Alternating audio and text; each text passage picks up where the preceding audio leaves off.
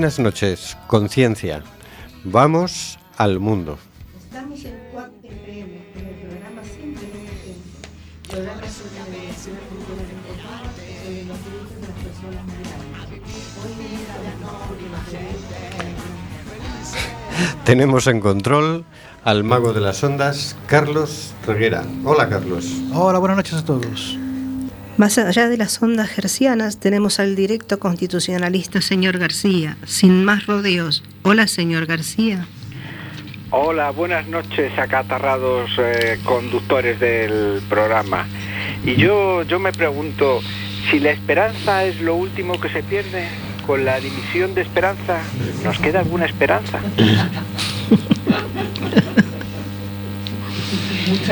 En el estudio José Couso contamos con la presencia de Hortensia Rossi.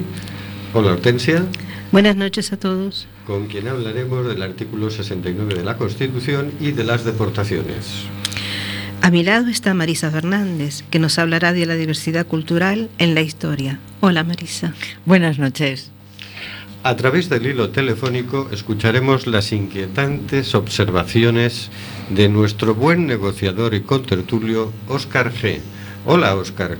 Hola, buenas noches. Eh, supongo que habréis llegado con un buen paquete de pañuelos de papel. Y conduciendo el programa, Rubén Sánchez, que hará lo posible para que fluya este amordazado programa número 96. Echamos de menos a Monse Berea. Estamos en el programa Simplemente Gente en Cuac FM, en el 103.4 y nos puedes encontrar en Facebook en Simplemente Gente en Cuac FM. Si nos escuchas desde tu ordenador o el móvil, nos puedes ir haciendo comentarios por Facebook que saldrán en antena. Y ahora hablemos de la Constitución.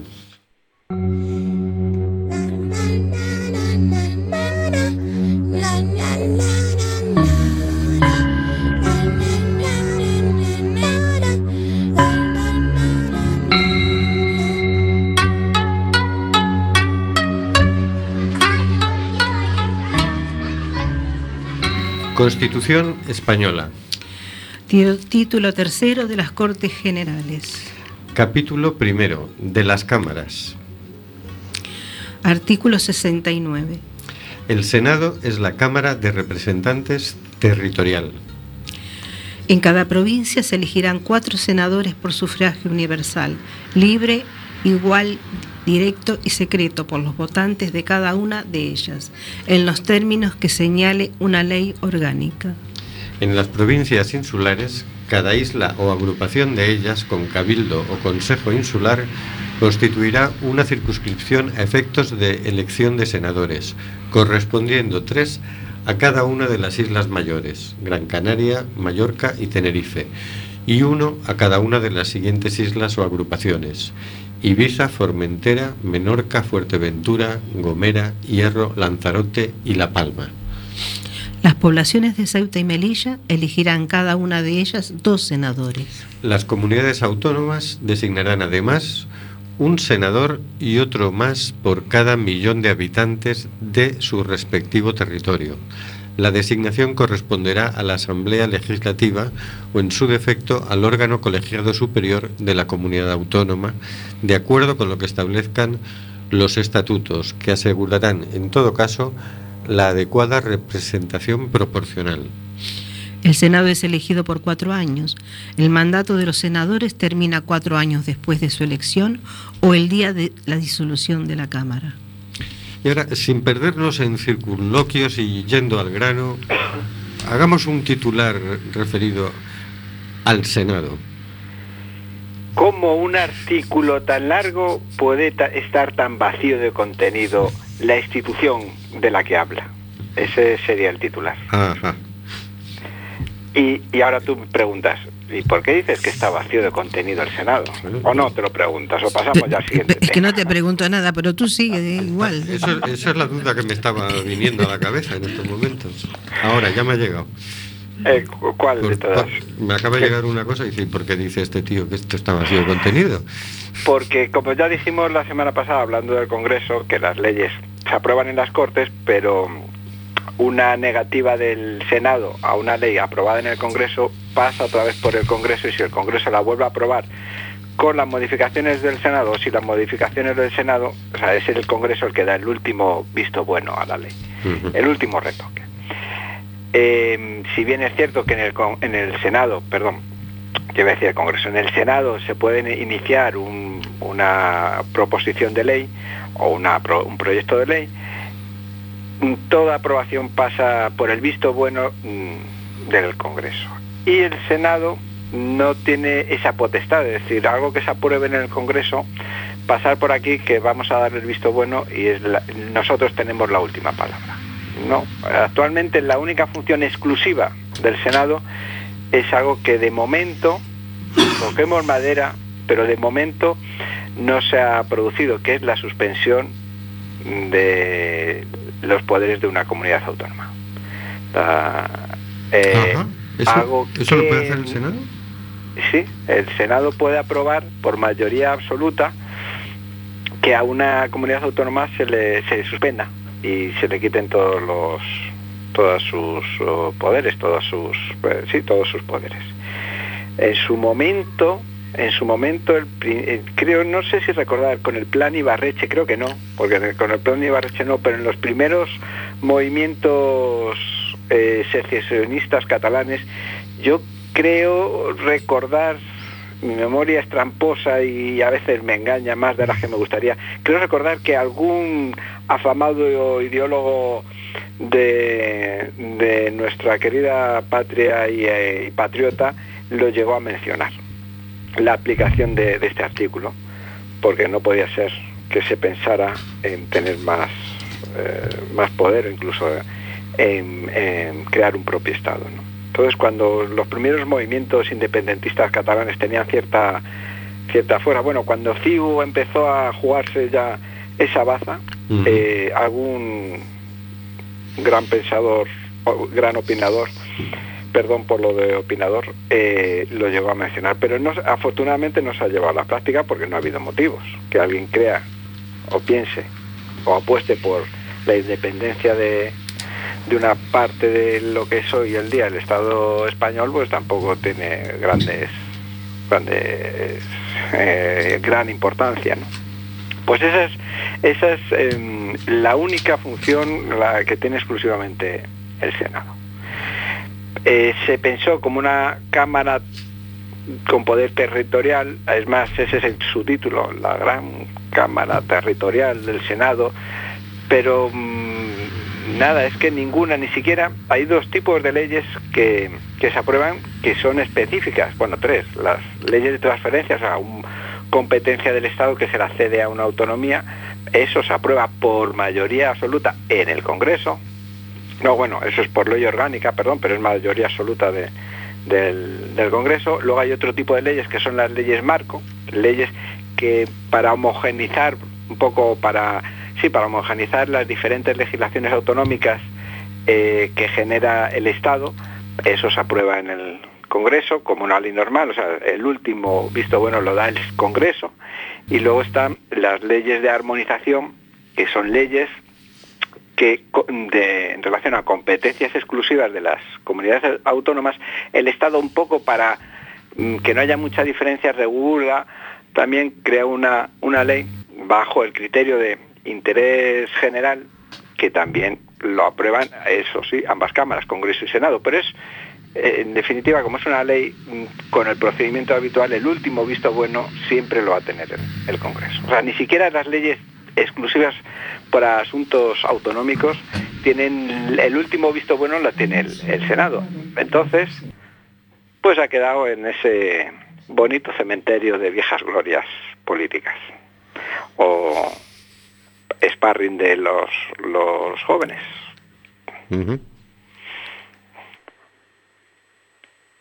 Y poco más puedo decir. Que qué bonito es el Senado. Que qué piscina tiene. A si yo no la he visto. Bueno, eh, pero bueno, y, y tú, después de tantos años de Senado, tu conclusión sería, no ha, no ha ejercido su función de Cámara Territorial, no ha servido. no le han dado funciones para, o sea, no le han dado poderes para tener esa función. Podría, a ver, hay que tener en cuenta que son, ya no me acuerdo, 18, 16 autonomías, que hay mucha, que hay muchas comisiones, in- eh, comisiones interministeriales, no, comisiones eh, sectoriales de donde el gobierno del Estado y los gobiernos de las comunidades autónomas debaten sobre temas que afectan a todos para un poco coordinarse en la ejecución y en la puesta en práctica de algunos temas. Pero eso, claro, son los gobiernos, no son los parlamentos, no son los eh, la gente, los cargos electos, son los cargos ejecutivos, no los legislativos. El Senado podría ser ese lugar de coordinación, de intercambio, pues podría ser, pero es que no tiene ninguna función hoy día. En ese sentido no tiene ninguna función. Podría ser, podría ser interesante, poco para avanzar en muchas cosas eh, de coordinación entre diferentes administraciones a nivel legislativo. Hay que olvidarse que es un, una cámara legislativa, no ejecutiva, ¿no? Pero por ejemplo, estas leyes, no la de, tanto la de transferencias como la de armonización o las leyes marco, pues mm, sí podrían tener preferencia eh, para su procedimiento en, en el Senado para darle car- ese cariz territorial de Cámara territor- Territorial. Pero hoy por hoy mm, sirve para, para bien poco. Claro, porque hay países que tienen dos cámaras y hay países que tienen una cámara, ¿no?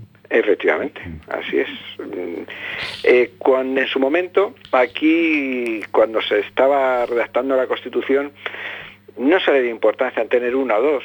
Eh, La gente más conservadora, los grupos más conservadores decían dos, supongo que por eso de mantener las tradiciones.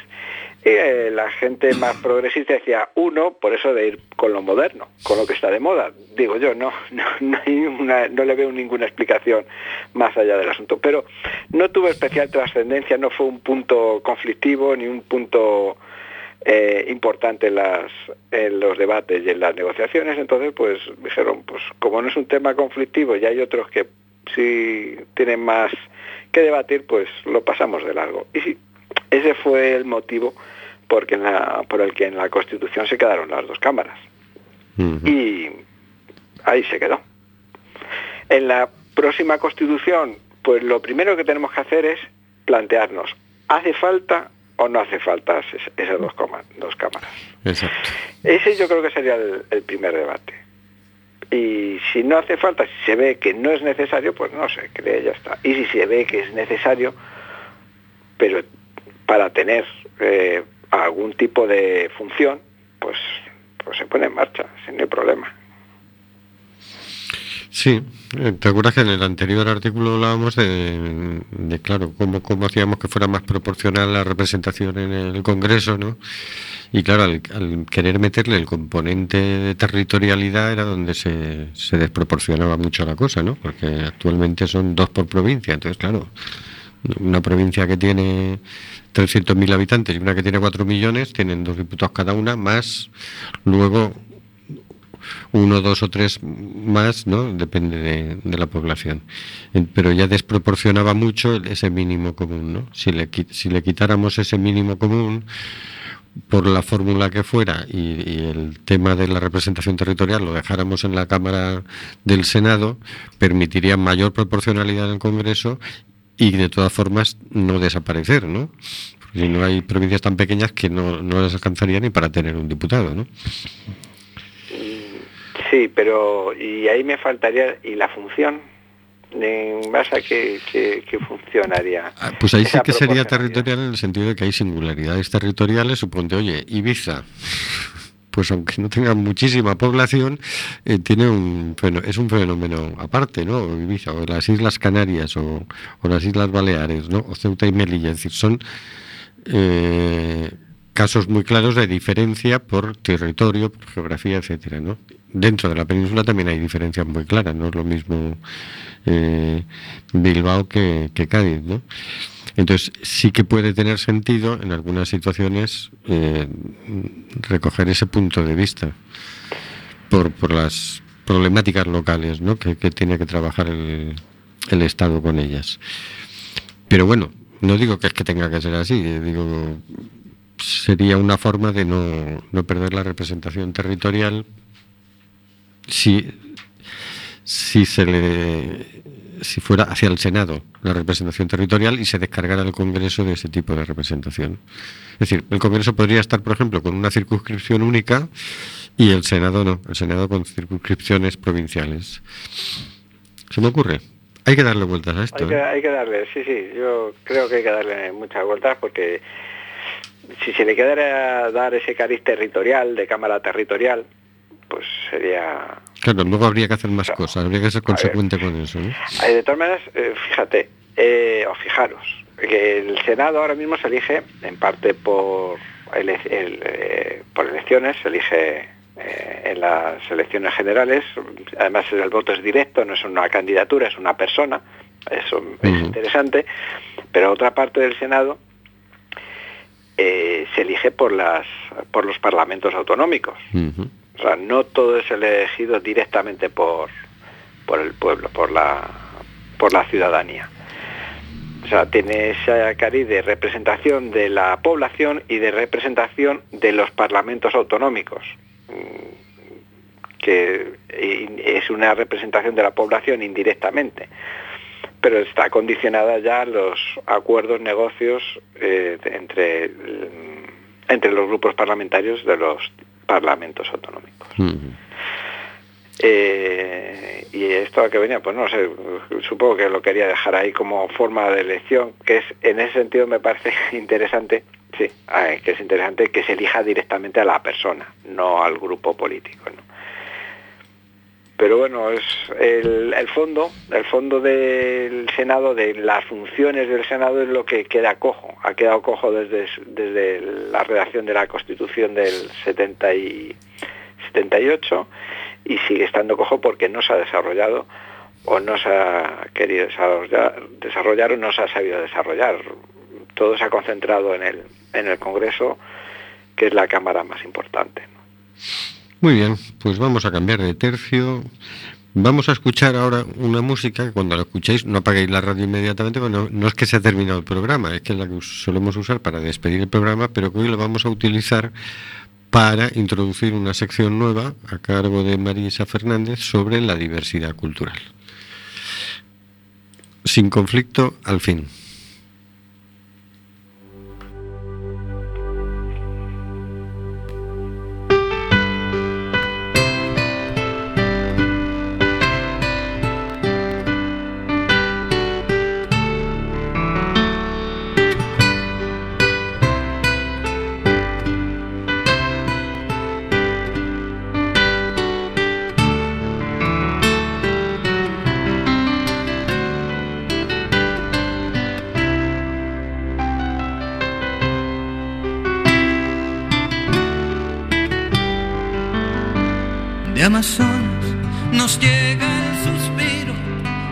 Alimenta que vive en Chalpín. Y en Namibia se escucha el ronquido inquieto y dormido del nevado del Ruiz.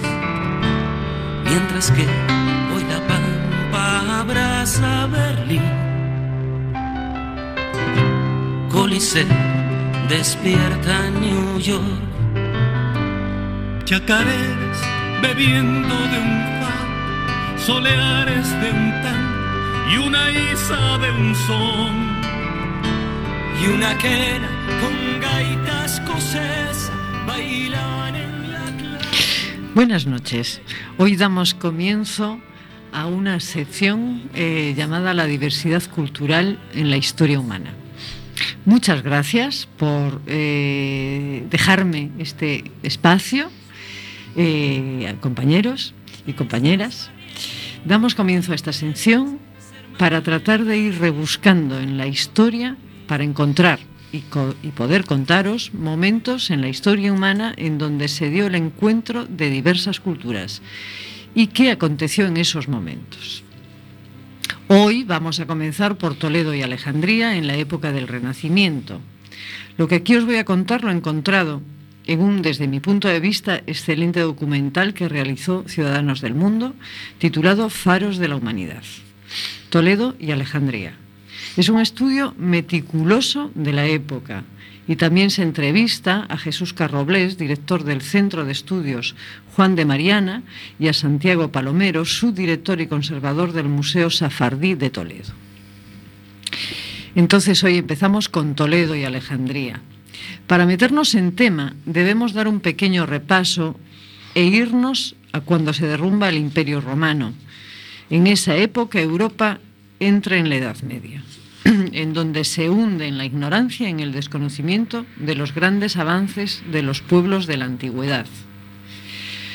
El saber que había en las civilizaciones griega, mesopotámica, egipcia, persa e india, que sería lo que hoy conocemos, una síntesis que hoy conocemos como la cultura helen- helenística, se conservó en Bizancia y anteriormente se conservó en Alejandría, Pergamo y Antioquía. Desde estos centros de conocimiento y antes de su ocaso definitivo, a través de los siglos y de accidente en accidente, lograron transmitir su legado a otras culturas y llega- llegando a Europa. Ellos revolucionaron, se revolucionó la medicina, las matemáticas, las artes y el pensamiento en general. Comenzaba a surgir el Renacimiento, que vino precedido de una recuperación cultural. Se abrió el futuro en Nápoles, Sicilia, Tarazona, Gerona y Toledo. Los árabes, en su expansión a partir del siglo VII, conectaron con diferentes culturas, como en la India, como con la India, la persa y muy especialmente con el imperio bizantino, donde desde ahí conectaron con la cultura griega clásica que allí se preservaba. Ellos estudiaron y tradujeron a los clásicos y continuaron la investigación de la cultura helenística, generando además nuevas producciones. Esta recopilación cultural del Islam llegó a la península ibérica a finales del siglo VIII de manos de la dinastía Omeya. El califato de Córdoba es sustituido por pequeños reinos de, ta de taifas en el año 1050. Toledo es uno de los reinos más importantes y en él gobierna el califa Al-Mamun, que era el rey taifa. Este intenta y consigue crear un programa cultural propio porque quería demostrar el papel y el prestigio de su reino y que era el hegemónico del Andalus hispano, de lo que quedaba del Andalus, eh, del Andalus en España.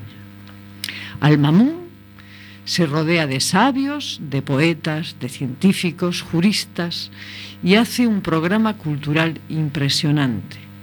Se preocupa de traer lo que puede de la biblioteca de Córdoba y cuando llegan los cristianos se, se encuentran deslumbrados con una biblioteca que es lo más avanzado de su tiempo. En el año 1085 Toledo se rinde ante Alfonso, VI, Alfonso VI. Los cristianos quedan deslumbrados, deslumbrados ante la belleza y la cultura de la ciudad árabe. Encuentran libros de medicina, que era una ciencia casi religiosa. Ahí encuentran los primeros estudios científicos. Se diagnostican enfermedades y se dan soluciones a ellas. Quedan enormemente sorprendidos. En el reinado de Alfonso VI, Toledo es la capital europea de la cultura. Comienza una peregrinación de los eruditos de la época de todo el continente, de todo el continente, atraídos por los libros allí atesorados.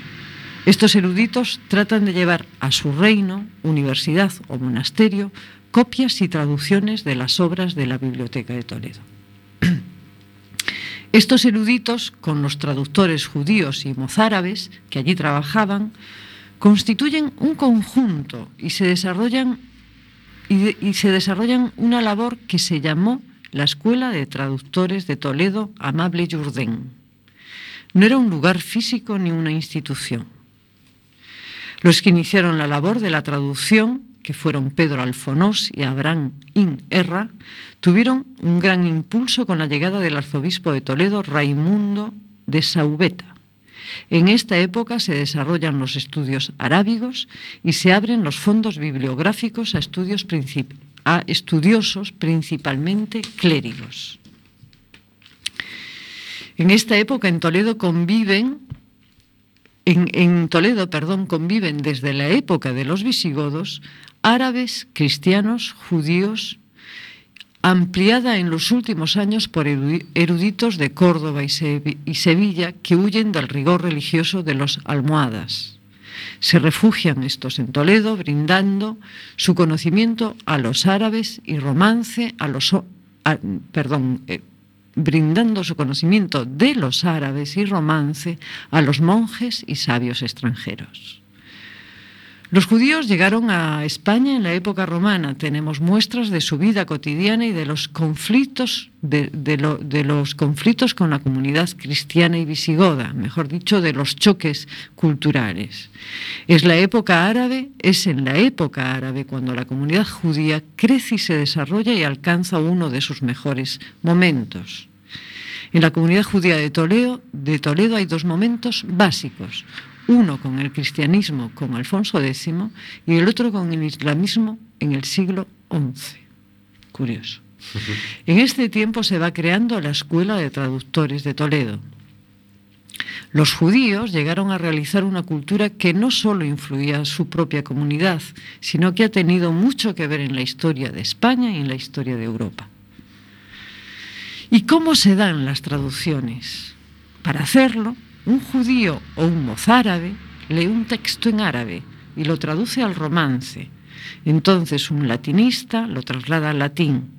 De esta manera se han ido trasvasando de una lengua a otra, de una cultura a otra, obras capitales, como la filosofía, como en filosofía los textos de comentaristas de Aristóteles, como Avicena y Averroes, en medicina las obras de Hipócrates y Galeno, en matemáticas de Clives y Algoritmo.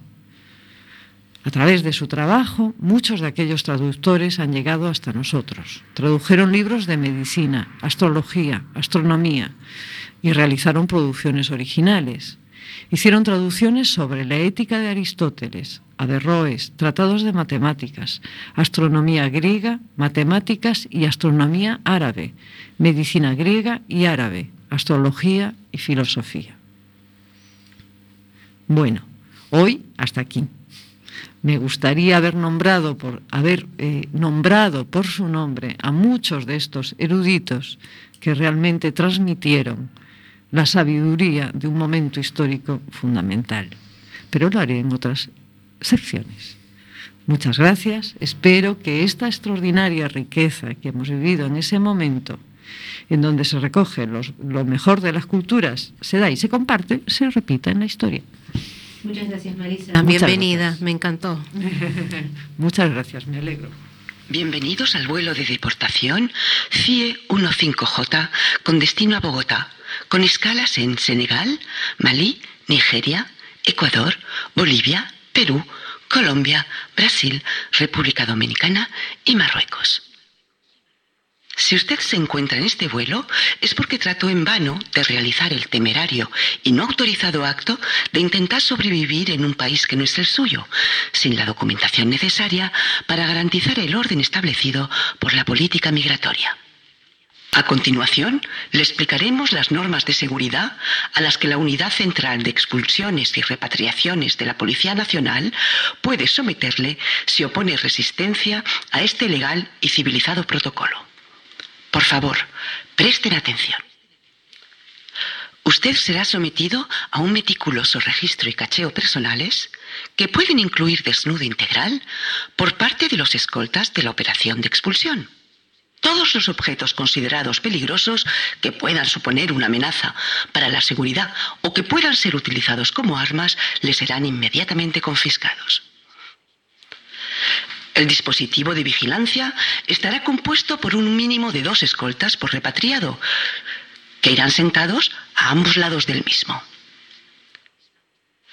En caso de considerarse oportuno, se emplearán bridas, cinturones inmovilizadores o camisas de fuerza.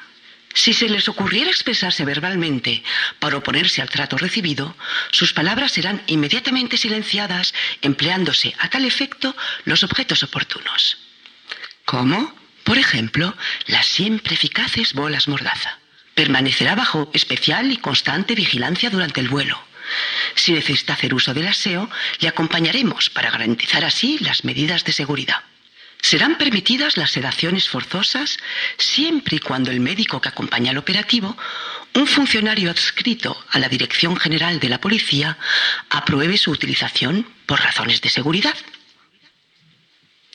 En caso de que usted se niegue o se oponga activamente a su expulsión, procuraremos que las medidas coercitivas no comprometan sus funciones vitales, aunque más de uno ha muerto en este vuelo CIE 15J. Una vez llegados a Bogotá, los funcionarios de la Policía Nacional harán entrega de su cuerpo a las autoridades del país.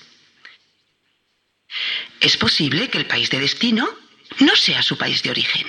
Si fuera el caso, no le será permitido exigir al personal de este vuelo conducirle hasta él.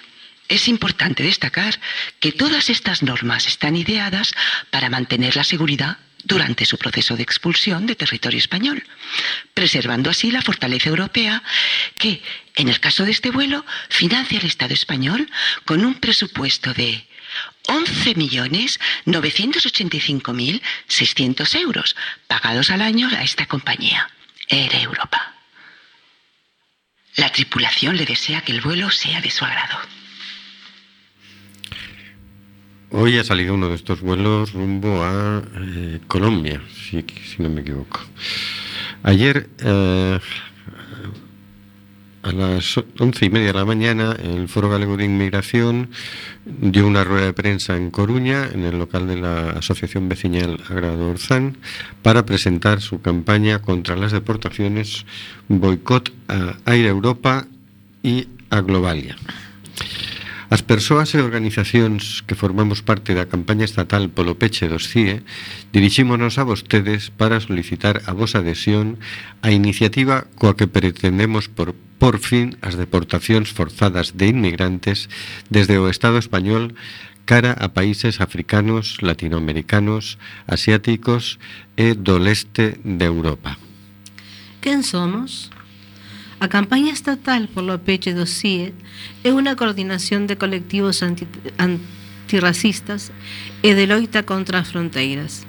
Desde fai un vimos loitando por lo peche dos centros de internamento de estranxeiros e denunciando a persecución, a represión e as deportacións forzadas a que se ve sometida a poboación inmigrante no Estado español.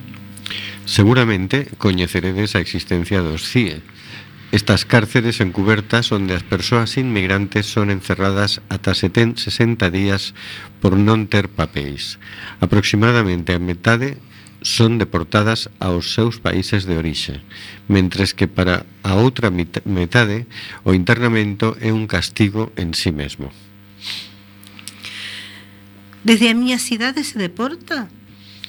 Todos os Todos los anos o Ministerio do Interior expulsa a miles de inmigrantes mediante avións de deportación. Amplísimo dispositivo policial que dobran ao número de persoas expulsadas actúan con impunidad e violencia, amparados nun protocolo para a repatriación literalmente brutal.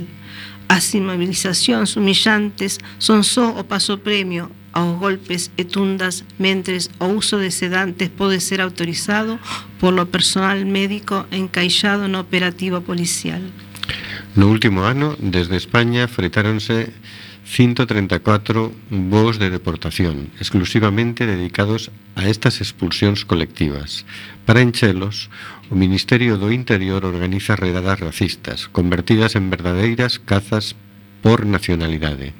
Non só se atrapa a persoas polas rúas, senón que a policía os custiga nos seus propios domicilios. As capturas de inmigrantes sucédense nas semanas e días previos ao voo. A veces, o traslado final ao aeroporto prodúcese desde os centros de internamento, mas outras moitas veces son detidos nas 72 horas previas ao voo, polo que se as levan ao avión directamente desde os calabozos policiais, nas chamadas depor deportacións express. Os responsables e os seus intereses. Durante anos, estas deportación leváronse a cabo a través de diversas compañías aéreas. Desde o ano 2013, o Ministerio del Interior firmou contratos monopolistas con dúas compañías, Swiss Air e Air Europa, por lo que estas recibirán hasta 2016 uns 36 millóns de euros polo noxento negocio das deportacións. Isto é exactamente o que se embolsa Aire Europa de diñeiro público por levarse a forza a miles de persoas todos os anos nestes macabros voos de deportación. 10.500 euros por hora de voo en avións de menos de 120 prazas. 17.000 euros por hora de voo en avións de 120 a 200 prazas. 22.000 euros por hora de voo en avións de máis de 200 prazas.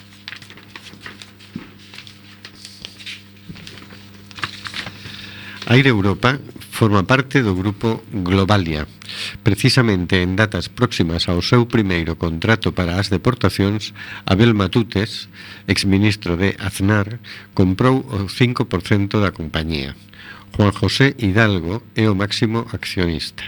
Agradecido con este conglomerado empresarial que lle fai o traballo sucio, o goberno aprobou outros contratos con Aire Europa por centos de millóns de euros. Nos avións comerciais. Por outra banda, seguen sucedéndose deportacións en voos comerciais. Neste caso, poden producirse con calquera compañía. Trátase de aproveitar un traxecto nun voo regular para introducir nel a unha persoa ou un grupo moi reducido delas, fortemente escoltada e realizar por la fuerza a súa deportación. Nestes casos, a policía soe tratar de evitar que o resto do pasaxe sexa consciente de que no mesmo avión se está realizando unha expulsión. Solen introducir a persoa pola escaleira de atrás, colócana na parte traseira separada do resto da pasaxe e exercen a violencia sobre ela, incluso amordazándoa, para evitar que se saiba o que está sucedendo. O Samuxe Aipitanxi, de nacionalidade nigeriana, morreu asfixiado nunha destas deportacións no año 2007. Que podemos facer?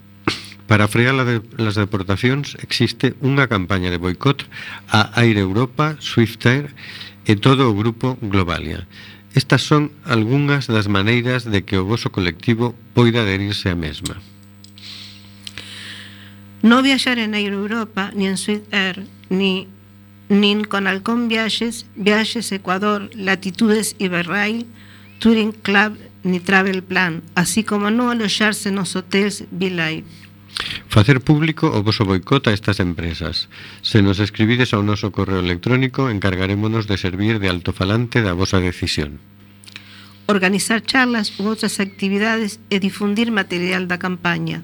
Podedes escribirnos a esta dirección de correo electrónico se queredes recibir por correo postal adhesivos, panfletos, etc., así como para concertar charlas e debates sobre o asunto. Sumarvos a convocatorias ou realizar pola vosa conta actos de protesta tanto nas oficinas de Air Europa e Swiftair como nas oficinas das outras empresas implicadas, por exemplo, fronte ás axencias de viaxes Ecuador e Alcón. Si viaxas en avión e asistes a unha tentativa de deportación, podes negarte a viaxar Non voo no que se levan a alguén por la forza. Fala co resto da pasaxe, protesta a tripulación. Non te sentes ata que saquen do avión a persoa a que pretendían expulsar. Un cordial saúdo e gracias pola vosa atención stopdeportación.wordpress.com y enderezo electrónico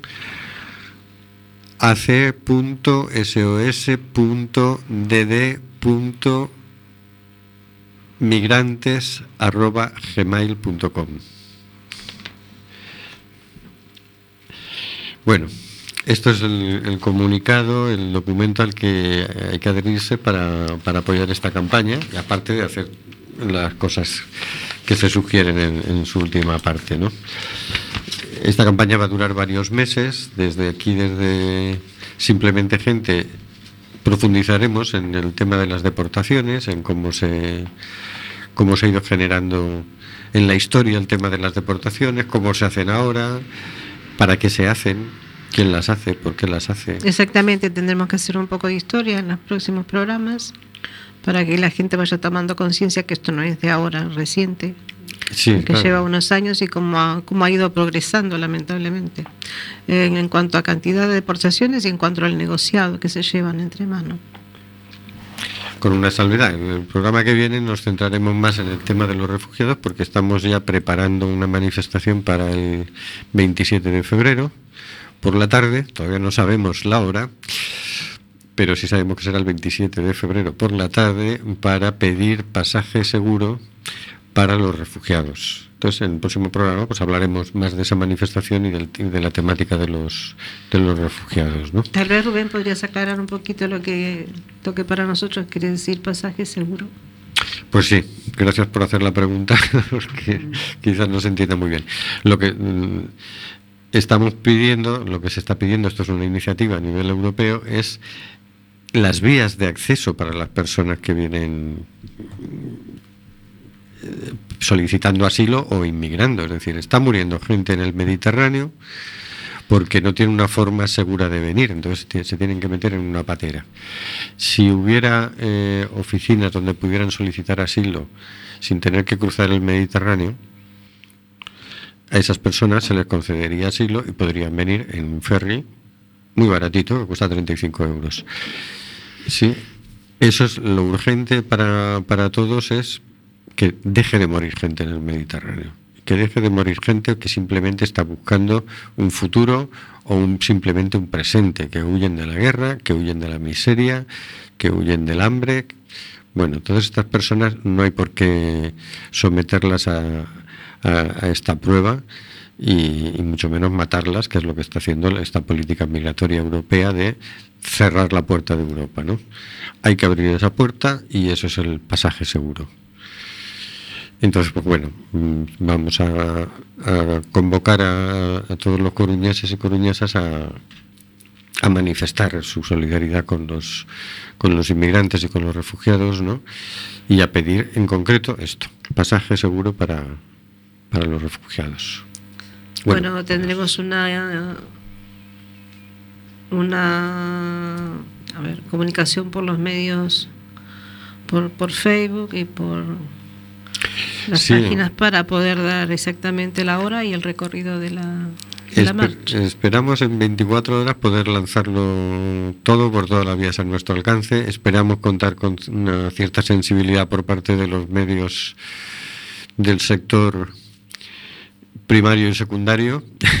Sabemos que los del terciario estamos aquí dando guerra siempre, pero esperemos que esta vez aflojen un poquito y nos echen una mano, que alguna cuña nos la pongan en alguna emisora comercial, que algún medio escrito recoja también la convocatoria. Bueno, vamos a, a, ver si todos nos sensibilizamos un poco con este tema. Es decir, está muriendo gente en el Mediterráneo que no tendría por qué estar muriendo para nada. Es una vergüenza. Las autoridades europeas no solo han creado el problema, sino que además no hacen nada por resolverlo y cada vez que se reúnen es peor, porque lo que deciden es cómo cerrar mejor la puerta. En eso invierten el dinero. Así que bueno, ese será. Ese será la el tema de la, de la próxima del próximo programa. Tenemos agenda. Tenemos agenda. Tenemos agenda. Hacía, hacía tiempo que no teníamos prácticamente agenda, que decíamos una- una cosita o dos. Una agendita ahí, ¿eh? Que dice, jueves 18 de febrero, Observatorio da Comunicación. Charla coloquio con David Lombao, director de Plaza Pública. Lugar, sede, Asociación Alessandro Bóveda. Cuac FM, Rua Olmos, 20 primero. Hora 20. Entrada libre, aforo limitado. Interesante charla. Pues sí. Habría que estar ahí, ¿eh? No sé, pasaremos revista a ver quién, quién se lo pierde. Esto es el jueves 18. El sábado 20, concierto de El Canca, presentación do LP de Pana y Rubí. Concierto recomendado por Cuac FM. Sala Mardi Gras, 22.30, entrada 8 euros, entradas a punto de agotarse. Así es. Domingo 21 de febrero, concierto La rebelión de los actores secundarios. El Manín más Álvaro Ruiz. Os dous músicos que acompañan al Canca nos directos presentan os discos convidados por Quack FM. El Manín estrea Antropología del fracaso e Álvaro Ruiz farao con ritmo y compás, editado gracias a una campaña de crowdfunding. Sala Mardi Gras, 20 horas, entrada 5 euros, socias y socios, Quack FM, 2 euros. O sea que nos han preparado todo un Pues ahí muy bueno. final de, Muy de buen semana fin de tremendo, semana, ¿no? Sí. Yo que me pensaba que me iba a aburrir eh, y no sabía qué hacer este fin de semana, pues mira, ahora ya está claro. Bueno, vamos a escuchar, eh, no sé, algo que nos ponga Carlos. El señor García no anda por ahí. ¿El señor García? Eh, pues no lo sé. O a lo mejor si no, pues estará Oscar G. Eh, estamos, estamos. Eh, ya veo que vais a tener un fin de semana muy ajetreado, ya que el pasado habéis estado con 40 en la cama, 40 de fiebre. Bueno, así va, os vais reponiendo, vais recuperando fuerzas y os vais activando. Eh, aprovecho que ya que me dais la palabra a recordaros que en nuestra página de Facebook, simplemente gente en Quack FM, está- estamos eh, colgando pues todo lo relacionado con la campaña contra los vuelos de deportación y en la campaña del pasaje seguro y que esperamos vuestros comentarios y vuestras recomendaciones. Que estamos a tres, me gusta de llegar al 200. Eh, eh. Estamos a tres. Vamos, sería un hito histórico, 200 amigos que le gustan mm, la página web simplemente gente en Quack FM. Bombazo informativo. Bombazo Bombazo informativo. informativo. Repite, eh, Oscar. No, estamos a tres me gusta de llegar al 200. O Ah. sea, tres, solo tres. Vamos, llegamos a 200 y hablo con mm, señor Felipe, su majestad, y me propongo me, para ser presidente de gobierno, para presentar mi candidatura, ya que nadie quiere. Nos estamos viniendo arriba en estos momentos, señores. Posible nuevo candidato. Venga, venga, hacemos una cosa. Si llegamos a los 200, Oscar se rapa la cabeza. Comprométete, Oscar. No, no, porque yo eh, esas apuestas tan fáciles no me comprometo. bueno, bueno. Hago el pino, hago el pino. Bueno, pues hace el pino y, y luego se rapa la cabeza. Pues muy bien. Hola, hola. Hola, hola. Ah, ¿qué- qué ha No, no, que muy bien, que me, me habéis sorprendido con la nueva sección. mm, mm, me tenéis totalmente totalmente incomunicado. Digo, no, me, mm, renovados el, el programa. Una, muchas gracias por querer participar en este proyecto, Marisa. Y a, bueno, a Hortensia no, porque no se, no se lo he dicho antes, pero también muchas gracias por apuntarte aquí a este a esta aventura de la radio. Gracias y gracias a ustedes por dejarme estar acá y meter la pata todas las veces. Bueno, ¿qué te cuente Rubén? Eso, ¿Cómo empezó? Si, si yo te contara. Muchas gracias, Oscar. A, a- a muchos cuando empezábamos la lengua no, no se nos trababa, se nos hacía un nudo. Bueno, pues oye, nos vamos a ir despidiendo. Hemos hablado del Senado, hemos hablado de la diversidad cultural de la época de Toledo, ¿no? de la Escuela de Traductores de Toledo. Hemos hablado un poquito Que será una vez al mes. Ah, Cada- el, miércoles, o sea, la tercera semana de mes, haremos esa sección. el tercer miércoles de cada mes, ¿no? Bueno. Ah, Se va a hacer de rogar. Sí, yo me había entusiasmado Sí, que iba a ser Pildoritas mensuales para que no nos acostumbremos. Si os gusta mucho, mucho, mucho, pues bueno.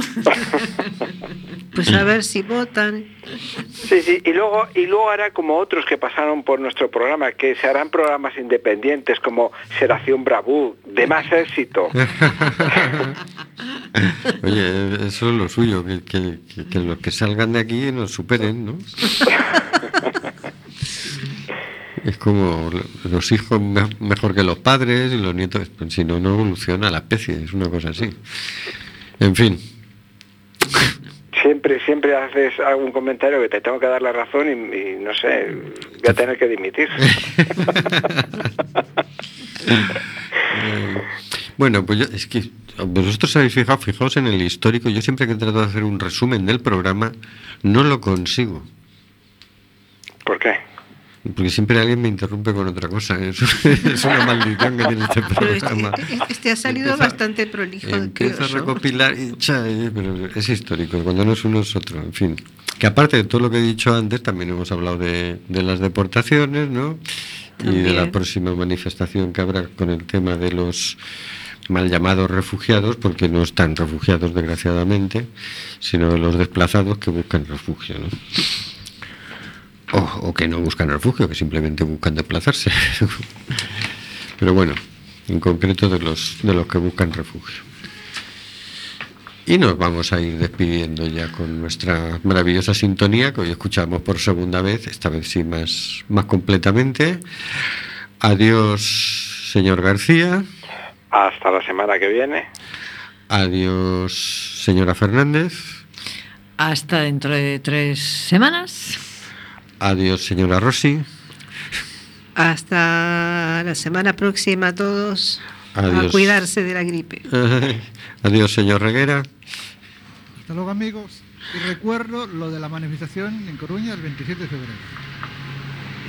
Adiós, Oscar.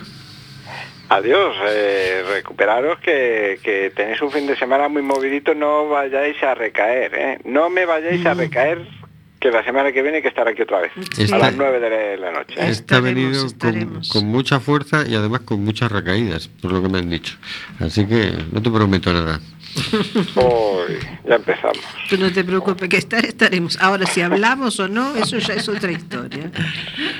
Queridas oyentes, queridos oyentes, cuidaos, no cojáis esta gripe que está mejor dejarla pasar. Hasta el próximo programa.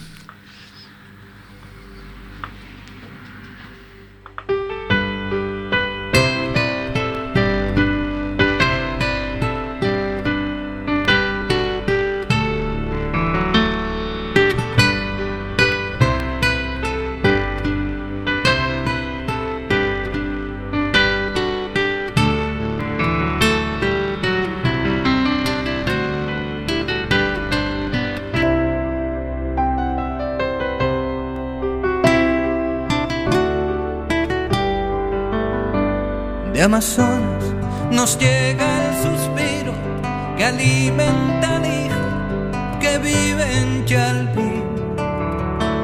Y en Namibia se escucha el ronquido, inquieto y dormido, del nevado del Ruiz.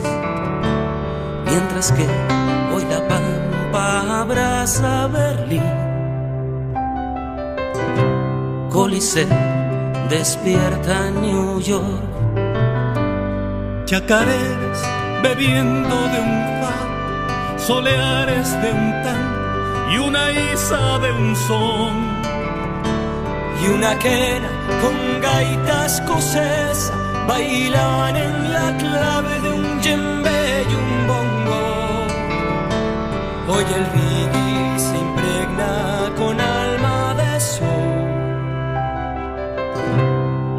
una misma canción. Quizás barriendo fronteras se hermanen las tierras bajo un mismo sol. Y en el encuentro profundo de cada cultura esté la solución de un respeto mayor.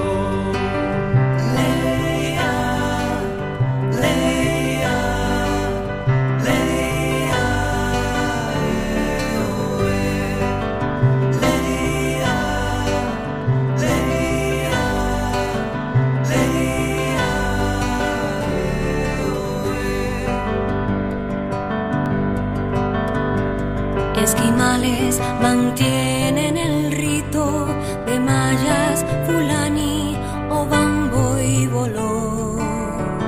Y en la sangre del Inca cohabitan ancestros bantúes, bereber y zulú.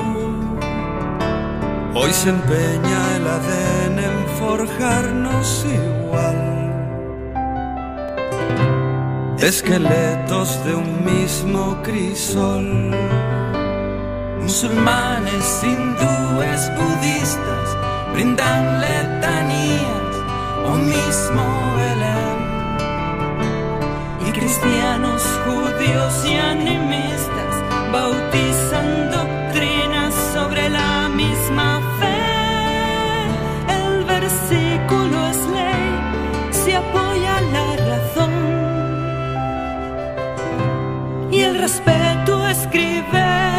religión. Pienso en